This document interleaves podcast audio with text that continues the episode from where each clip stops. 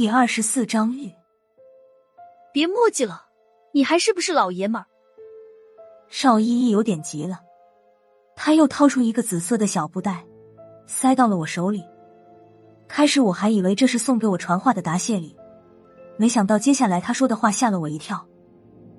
这是昨天他送给我的，你帮我还给他，顺便告诉他，我不喜欢他那样的。怎么会这样？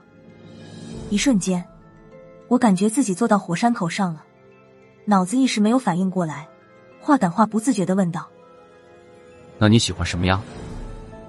邵依依同学看了看我，很豪气的拍了拍我的肩膀：“反正不是你们这样的，我的世界你们是不会明白的。”他说话的时候，教室门口探出一个小平头：“依依，事儿完了吗？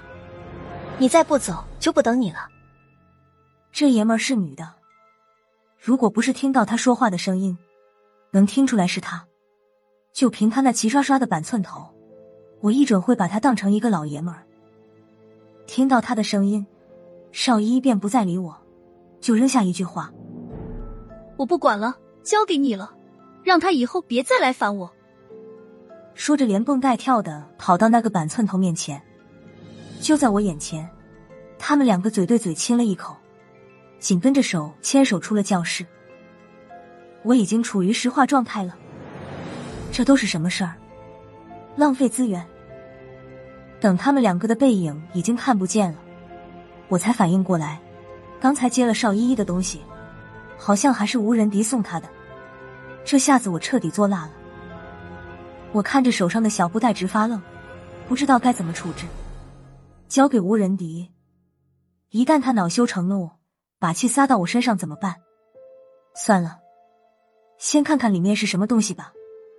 沉甸甸的，不会是给他金条吧？打开小布袋，是一块白玉的小玉牌。以前在部队的时候，我的队长王东辉家里是开古玩店的，他教过我辨别玉器的方法。虽然我已经忘得差不多了，但是还能看出来，这块玉属于下品中的下品，既不通透。杂质还多，雕刻的也不好。玉牌上面不知道雕刻着一只什么怪物，似虎非虎，似豹非豹的。说它是玉都算抬举它了，也就比一块石头强点。别说我这个对玉器多少有一点了解的，即便是对玉器一窍不通的人，也能看出来这不是什么好货色。这就难怪邵依依说什么都不要了。东西不怎么值钱，我的心倒是放下了。看来吴仁迪对邵依依也就那么回事，当下也没有心情去找孙胖子了。我打开电脑，进了学院的主页，开始查吴仁迪的课。这课不知道是谁排的，这一个多礼拜，吴老师竟然连一节课都不用上，就连萧和尚都给安排了一节近现代中国史的课。吴仁迪来朱雀学院到底是干嘛来的？没法在课堂上找到正主，不过六是除了主任以外。还是有一个调查员的，我和他打过几次交道，多少应该能帮我点忙。趁还没上课，我去到隔壁教室，还没到门口，就看见正鬼鬼祟祟拿着书包往外走，看样子也想翘课的杨潇。杨潇看见我，他也是一愣。我见他的脸色有点发红，好像在躲避着什么。还没等我开口问他，杨潇身后就跑来一个女学生。女学生低着头，将一封信交到了杨潇手上，跟着飞快的跑了。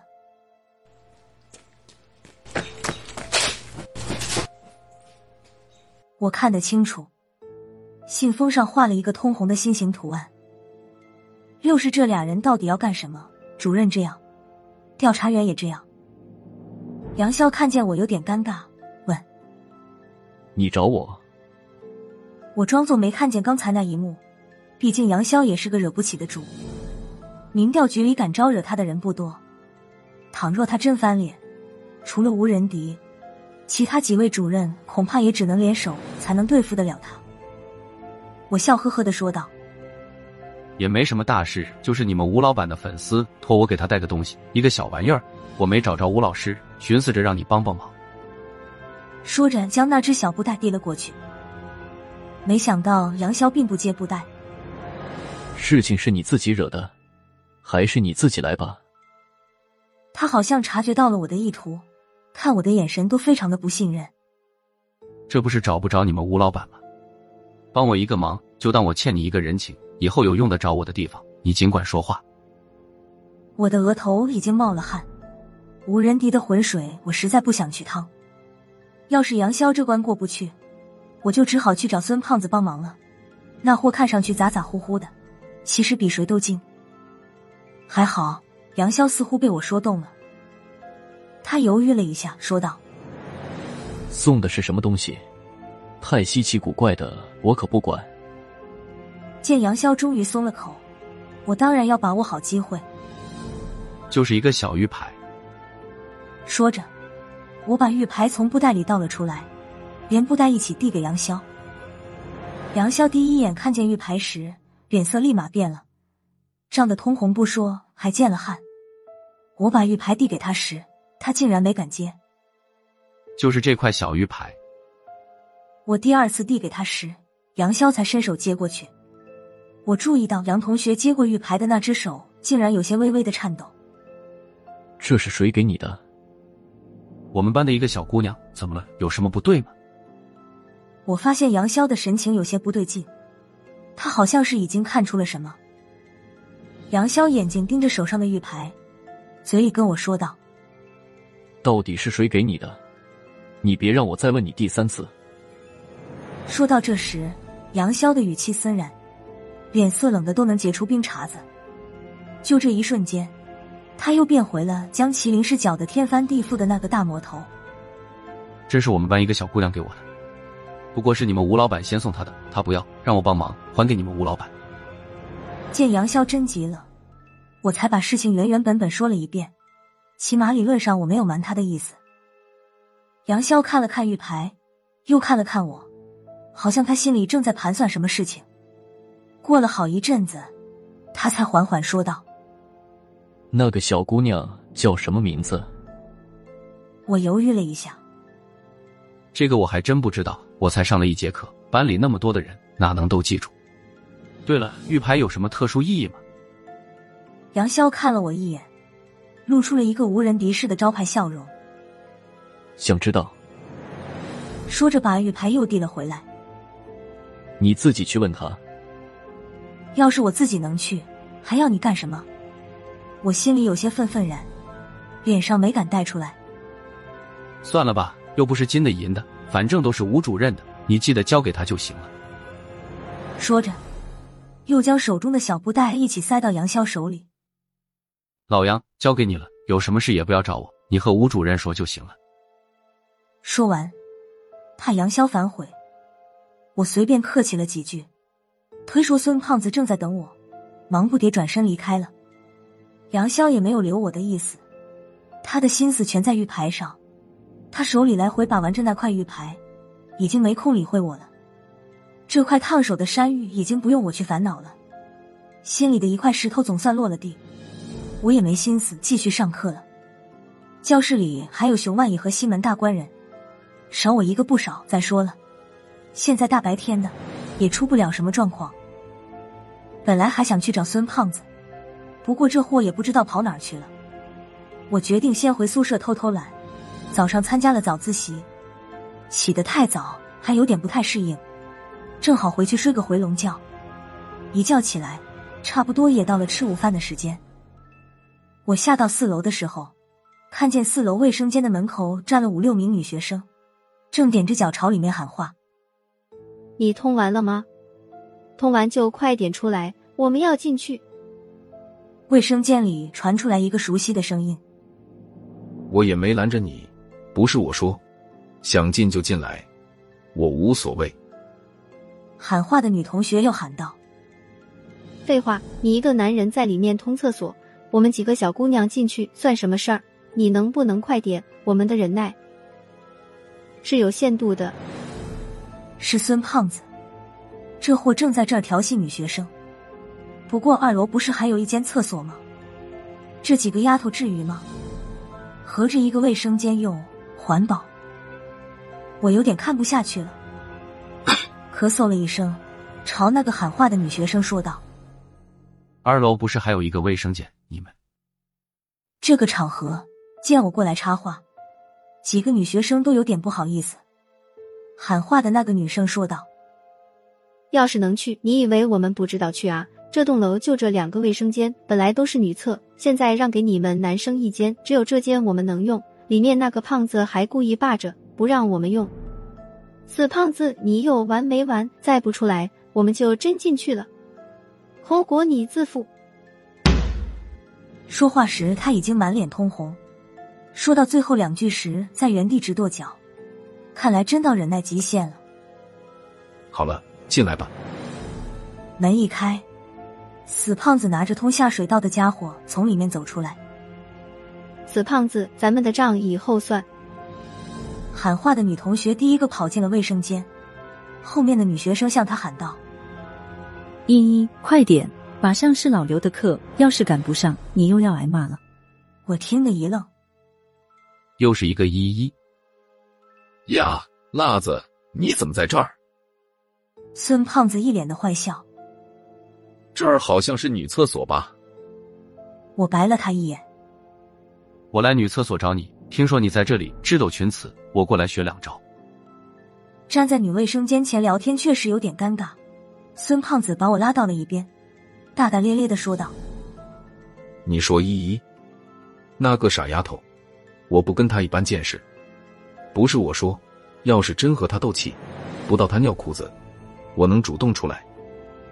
听孙胖子说的，我有点莫名其妙。这个依依是什么人？哪儿得罪你了？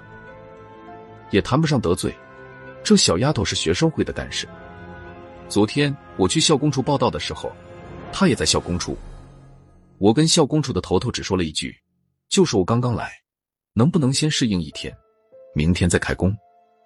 没想到校工处的人没说话，这个小丫头片子先急了，就像教训儿子那么教训我，说我工作态度不够端正，还说我这样的工作态度，早晚是要被淘汰的。辣子，你说我冤不冤？我好好的一个公务员，老大一句话就变成了校工，校工就校工吧，转眼间还变成了即将被淘汰的校工，无缘无故受一个小丫头片子的气，辣子，你说？这口气我能咽下去吗？不对啊，我记得孙胖子昨天回宿舍比我还早。就时间而言，孙胖子不像是通了一栋楼的下水道。我问他：“大圣，那你到底干没干？”孙胖子看了我一眼，说道：“当然没干了。那个小丫头片子又不是校工处的人，凭什么指挥我？不是我说，就算她是校工处的。”想指使我干活，做梦！孙胖子的话刚说完，那个爱做梦的女学生已经从卫生间里出来。他瞪了孙胖子一眼后说道：“孙胖子，咱们以后走着瞧。”可能是怕赶不上上课的时间，这个叫依依的同学撂下一句狠话后，就拉上了他的同学朝楼上一路飞奔。辣子，你找我有什么事？孙胖子这才有机会问我：“此一非彼一，不过这学校里都是些什么学生？到现在为止，我勉强算是接触过两个依依了。不过这两个小丫头都不太正常，一个不喜欢爷们儿，另一个本身就挺爷们儿的。孙胖子也好不到哪儿去，这胖货堕落了，已经无聊到跟一个十六七岁的小姑娘斗气的地步。他还舔着脸的问我有什么事。”话说回来，我也犹豫是不是将无人敌宋少一玉牌的事告诉他。以我对孙胖子的了解，这货虽然鬼主意多，但经常跑偏。现在告诉他，他指不定把我绕哪儿去。